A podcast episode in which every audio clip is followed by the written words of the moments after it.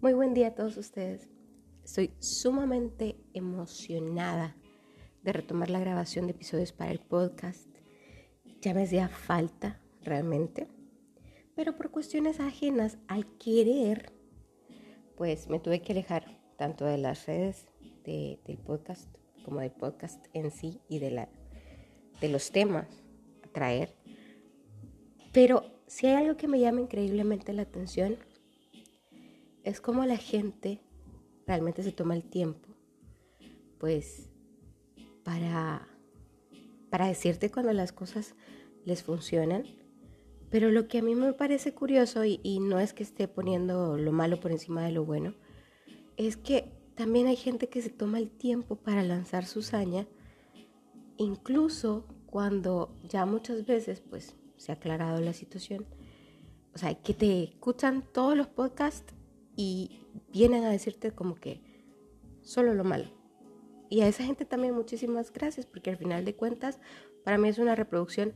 Cabe mencionar que no me pagan ni un solo centavo por ninguna reproducción, pero para mí, o sea, vale muchísimo el hecho de que le, de que le den play. Pero quiero traer este usuario, o sea, no, no, no lo voy a mencionar, pero no me sigue, se tomó el tiempo de escuchar los podcasts y de decirme que de dónde yo me he creído que tengo la razón en todo lo que digo. Y amigos, escuchas, yo no tengo la razón en absolutamente nada de lo que digo. Usted es completamente libre de diferir de mi forma de pensamiento. Los conceptos vertidos en este podcast son solo mi forma de pensar.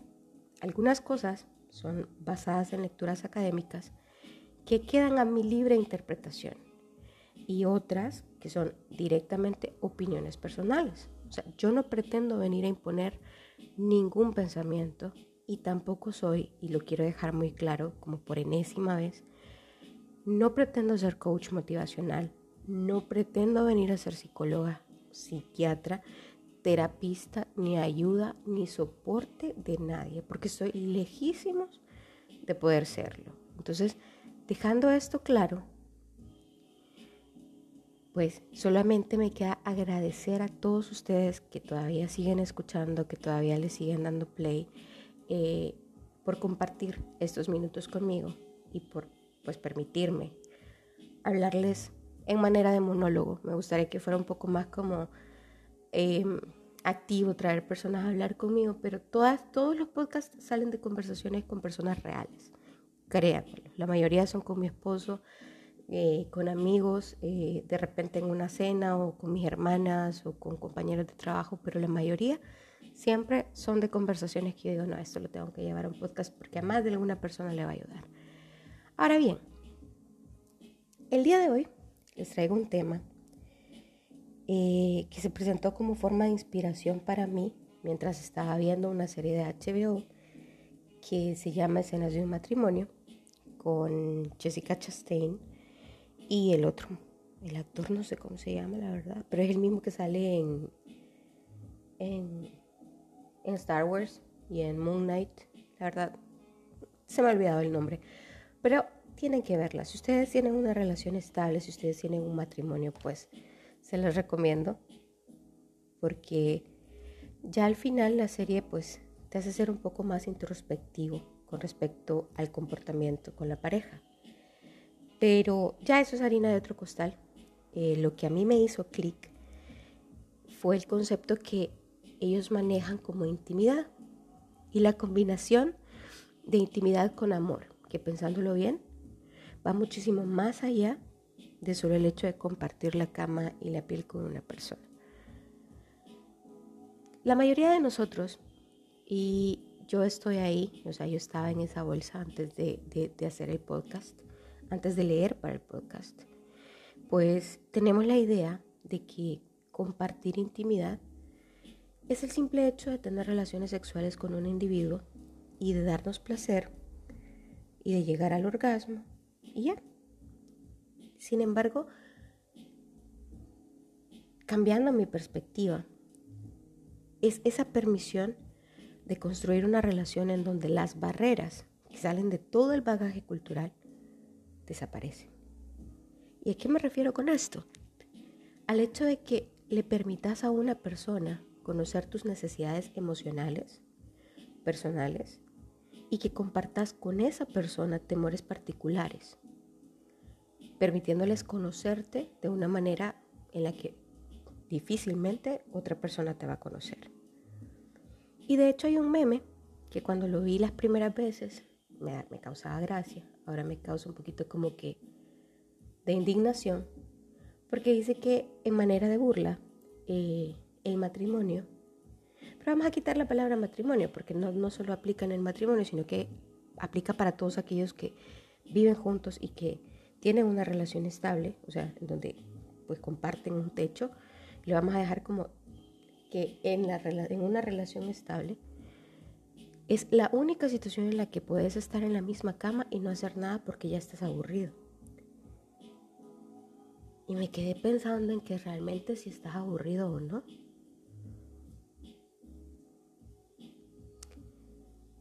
Pero retomando esa parte en la que puedes estar en la misma cama y no hacer nada. Y sí, tiene toda la razón. Porque es estando en esa cama en la que tenés una manera más intensa de desnudarte con la otra persona, más que solo despojarte de una ropa. Compartís tus temores del día, tus preocupaciones, compartís un abrazo que está alejado de la lujuria, una caricia que viene después de expresar alguna duda o algún miedo. Y quizá me van a tildar de, ay, es demasiado romántico. No, pero es que es de eso de lo que se trata al final del día, de encontrar una persona o encontrar en una persona la paz para despojarte de cualquier máscara y mostrarte tal cual sos en una relación, ¿me entendés? Porque crecemos en una cultura en la que desde pequeña, y no lo estoy diciendo porque lo leí, sino que, o porque me lo he inventado, sino porque yo fui parte de eso, porque a mí me bombardearon con estas ideas, en la que desde pequeñas las relaciones de pareja te le van adhiriendo miles de mecanismos protectores y entre ellos muchos van motivados por la desconfianza, por el aislamiento, por el rechazo, que tenés que ser introvertido, porque vivimos rodeados de un no seas tan vos, así no. Van a salir corriendo cuando te conozcan de verdad. Con ese carácter nadie te va a aguantar. Puta, y esta me lo dijeron tantas veces. Entonces, todos estos miedos, todos estos temores se cuelan en las conversaciones y van siendo el motivo principal para que vos te negues a realizar cambios que a veces son necesarios para mejorar en una relación. Y esto sin contar los miles de casos en donde te estimulan ese miedo al rechazo porque tu relación está rodeada del miedo a una infidelidad el miedo a que la otra persona te falle. No, no, no, espérate, espérate que realmente saque su verdadero ser. Ahí te vas a dar cuenta quién es ese hombre. Y así como, espérate que te la haga. Mm. O sea que estás diciendo que mi relación no esté muy bien, que digamos. Pero bueno, cambiando de tema, se dice que la intimidad son actos y sentimientos que se mantienen fuera del alcance público. Es aquella información que no vas a permitirte compartir y que de hacerlo tú vas a decidir a quién o a quiénes. Ay, me van a disculpar, pero esta es la única hora que encontré para grabar el podcast y al vecino se le ocurre traer su carro, vea, todo changueteado. Pero bueno, sigamos.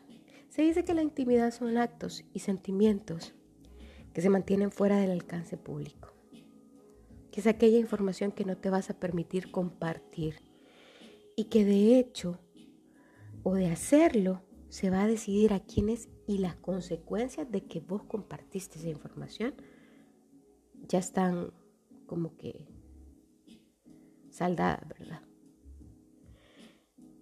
De hecho, hay autores que dicen que la intimidad es mucho más realista que el amor en sí. Y que la intimidad tiene dos requerimientos básicos para su desarrollo. Uno es el tiempo y la otra es la privacidad.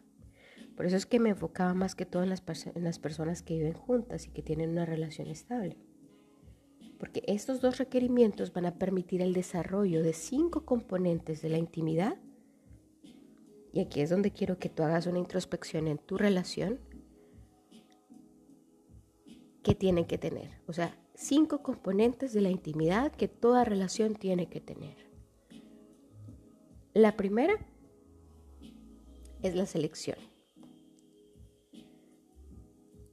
La selección es cuando dos personas se encuentran, se gustan, se atraen, se dan esas miraditas y le empezás a dar el acceso y la apertura de hablar cosas que pueden dar entrada o inicio a una relación, mucho más cercana que con el resto de personas. Empezás a intercambiar pequeñas confidencias. Y ahí es donde te vas dando cuenta que tú decidiste que era esa persona a la que tú le ibas a empezar a hablar acerca de tu intimidad. Pero esta selección, aparte de ser, o sea, una decisión, tiene que tener, eh, ¿cómo se llama? Tiene que ser en común. Porque tú ya decidiste que esa persona es con quien querés compartirlas. Entonces la otra persona también decidió que es contigo. Y ojo para todos aquellos que ya realizaron la selección y que no están recibiendo lo mismo con respecto a la información personal.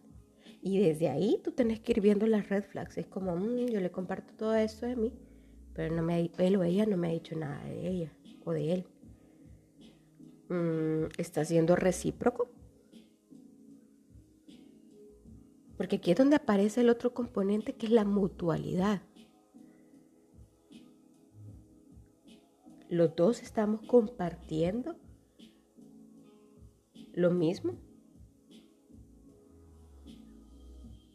Y ahí viene el tercer componente, que es la reciprocidad. Es a medida que empiezas a desarrollar la confianza y esta funciona en dos vías, porque tiene que ser mutua, disculpen, este, tiene que ser mutua. Cuando se genera la reciprocidad, es donde te das cuenta que desarrollas la confianza. Porque ya dejas de disculparte o de defenderte por cuestiones y actitudes que, como decíamos antes, la carga social te las establece y que crees que están mal en vos. Por ejemplo, aprendes a confiar en la otra persona comprender actitudes que la otra persona tiene y te entregas o deberías entregarte un poquito más a la relación que estás formando. Entonces ya tenemos tres, la selección, la mutualidad y la reciprocidad. Que mutualidad no es lo mismo que reciprocidad, o sea, reciprocidad es cuando, ah, vaya, los dos tenemos lo mismo, entonces empezamos a botar un poquito esas como barreras que ya habíamos dicho que traíamos de carga social y empezás a comportarte como realmente sos. Y vas teniendo esa reciprocidad de la otra persona donde no se va a quejar de vos, donde no se supondría, ¿verdad? Que no tendrías por qué disculparte por ser como sos y la otra persona tampoco.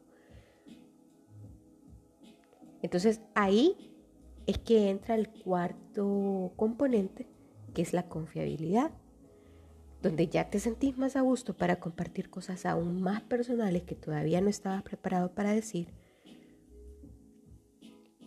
porque ya tu relación se volvió, como dijimos antes, menos enjuiciante. Y aquí es donde, ojo, esta confiabilidad no debe ser destructiva. Es decir, yo te estoy contando todo esto que me pasa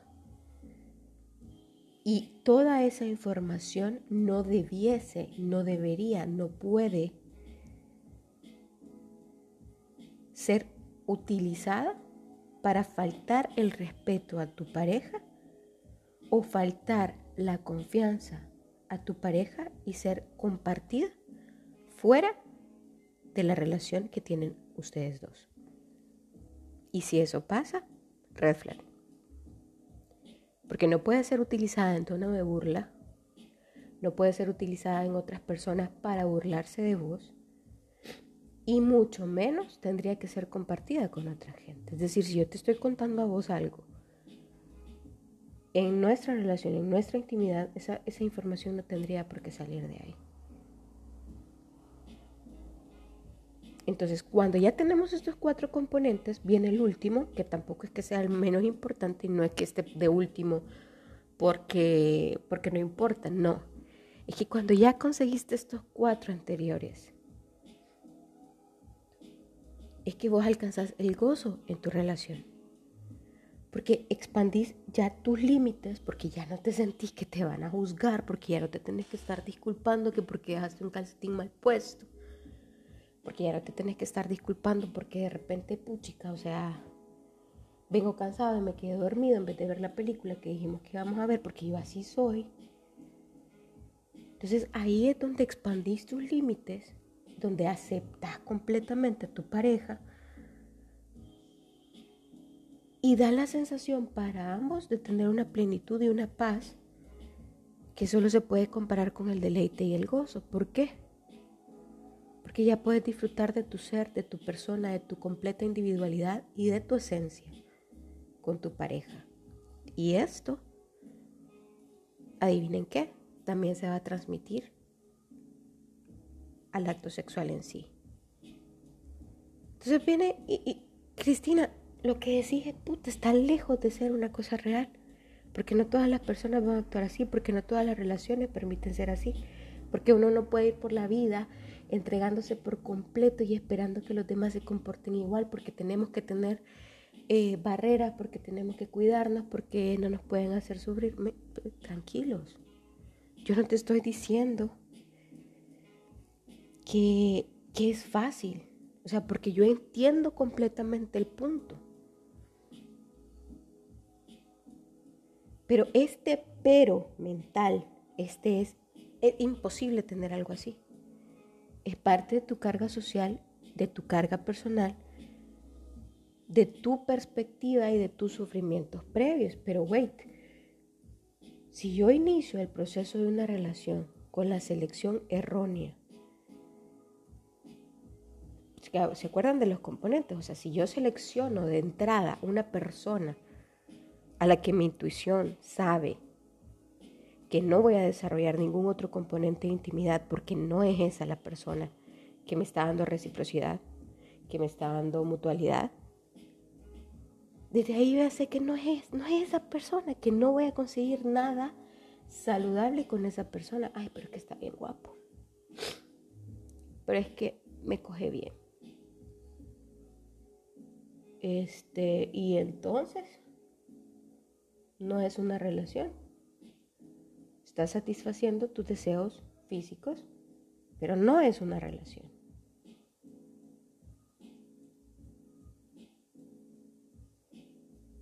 O sea, si yo vengo y le cargo a mi selección y al intento de relación que voy a iniciar y pongo en la ecuación mi miedo de quedarme sola, porque sé que tengo problemas de autoestima y abandono, yo le estoy hablando por mi caso, y lo último que quiero es demostrarlo y que evite dejarme, ¿dónde va a quedar mi confiabilidad o mi reciprocidad? Si yo no le digo a mi pareja, mira, fíjate que puede que yo de repente sea un poco tóxica porque he cargado con un montón de problemas en mis relaciones anteriores y me han desatado un problema de complejo o miedo al abandono. Entonces, eh, si podría, ¿verdad?, ayudarme en eso, o si te causa algún tipo de incomodidad, pues ahí viene la importancia de saber quién soy, qué es lo que tengo arrastrado, y que la otra persona reciba esa información y no me juzgue por ello. Pero si me dice, ah, no, puta, vos soy loca igual que todas las demás, salud. Muy bonito y todo, pero, o sea, muy rico y todo, pero salud. Yo ahí no tengo una relación saludable. ¿Y cuesta? Claro que cuesta. Pero tampoco voy a ir por el mundo tratando de que las cosas funcionen con todas las personas y no todas las personas se lo merecen. Entonces, si yo inicio una relación con un sesgo de confianza, no voy a desarrollar nada. No puedo lograr una intimidad dejando de lado nada de lo antes mencionado. Y yo comprendo que es difícil, Comprendo que no es algo que se va a desarrollar de la noche a la mañana. Comprendo que las relaciones eh, sentimentales no son para nada fáciles y que requiere un crecimiento personal duro y además un un crecimiento en conjunto que se va a lograr solo si los dos están dispuestos a tener conversaciones incómodas y más que eso, establecer soluciones para ambos. Y no es fácil, no es color de rosa, pero es parte de construir una relación que tenga una intimidad saludable. Dejemos de lado esa carga social de que vas a tener que adoptar el papel todo el tiempo de una persona a la que nadie le puede hacer daño. De que sos la persona más fría y más calculadora y que tenés el control total de tus emociones. Bitch, please. Todos nos vamos a volver locos por alguien en algún momento. Todos tenemos el derecho de expresar nuestros sentimientos y de querer soñar con algo recíproco. Deja de sentirte culpable y de ser pasivo y de ser espectador de relaciones. Participa en tu propia vida emocional. Deja de lado la ira que cargas por haberte equivocado previamente, porque a todos nos ha pasado, todos hemos sufrido. Muchos hacemos esfuerzos increíbles para suprimir la necesidad de intimidad. Sea, más allá de que, del puro sexo, o sea, ya no estoy hablando del sexo, estoy hablando de intimidad. La única víctima de tu ira y tu enojo sos vos. Tu mayor barrera, el temor, el rechazo de quedar como estúpido, estúpida, débil. De quedar y pensar que no tenés valor porque alguien te dijo que no quería nada con vos. De verte como una criatura inferior porque tenés necesidad de sentirte querido. Te digo un secreto. Allá afuera hay gente que te ve como alguien sumamente inteligente como alguien excepcional, como alguien importante, como alguien atractivo, atractiva, deseable. Pero si vos no dejas de lado tus miedos, no te vas a dar cuenta de que esa gente está ahí. Si vos vas por la vida pensando que nadie te puede hacer nada, pues lo más lógico es que le vayas a votar la intención a la persona que quiere acercarse a vos de una manera, de una manera de selección, ¿no? Dijo Maslow en algún momento que el amor es llamativo, pero su práctica es endemoniadamente difícil.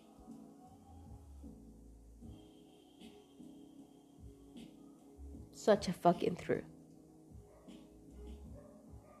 Que todo lo que conlleva la comunicación es lo más difícil. O sea, el amor sin comunicación no existe. Y comunicarse es difícil. Porque si tus temores, tu ira y tus dudas son parte del terreno en el que estás parado en una relación, estás convirtiendo esa relación en un terreno fértil para que todo lo que decís sea malinterpretado. Entonces, deja que la energía primaria del amor se pueda transformar en un resentimiento y hostilidad, porque todo lo que se ha dicho va a pasar por la ventana de tu, de tu miedo, de tu dolor, de tu ira, de tus dudas. Y si él te dice, es que mira, deberías de ser un poco más ordenada. Ah, no me quiere. No me quiere, me va a dejar en algún momento, se va a ir eh, porque se va a desesperar de que yo no soy ordenada. O mira, fíjate que deberías de bajar un poco de peso, deberíamos hacer ejercicio, quizás no te van a decir deberías de bajar de peso, ya por un problema de salud. Pero como vos tenés ese problema tuyo que no lo has solventado, que te da problema, que te causa nadie va a hablar del, cuerpo de nadie. O sea, yo creo que estamos en una altura en la que hablar del cuerpo de alguien es, pero cuando vivís en una relación estable, hay un montón de cosas que te preocupan de la otra persona y por la estabilidad de la otra persona. Entonces, si yo tengo problemas de repente de, de, de hipertensión arterial, de glucosa, de colesterol, de triglicéridos, y yo estoy diciendo, puta, me duelen las rodillas, y mi pareja me dice, mira, deberíamos de hacer ejercicio, pero yo tengo todos estos miedos, toda esta ira, toda esta hostilidad, en, en el terreno de mi comunicación, yo lo voy a tomar como que ya no le gusto. Y pasa.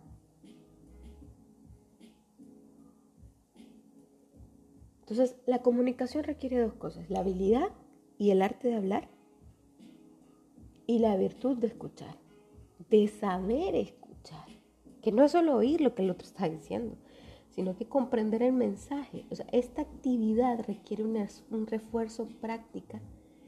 Y si es desalentador al principio porque escuchar lo que a veces uno está haciendo mal no es fácil. Pero el mayor problema es que si no se habla, se llega a pensar de que todo está bien. Pero si uno no expresa lo que siente y las cosas están mal, las cosas se van a quebrar y nosotros no nos vamos a dar cuenta. Además de que esto va a abrir la brecha para que uno cree deducciones e ideas que están fuera de la realidad. Porque si yo estoy pensando que mi pareja no me quiere porque me acaba de decir que vayamos a hacer ejercicio porque yo le dije que me dolían las rodillas y porque me estaba sintiendo más cansada.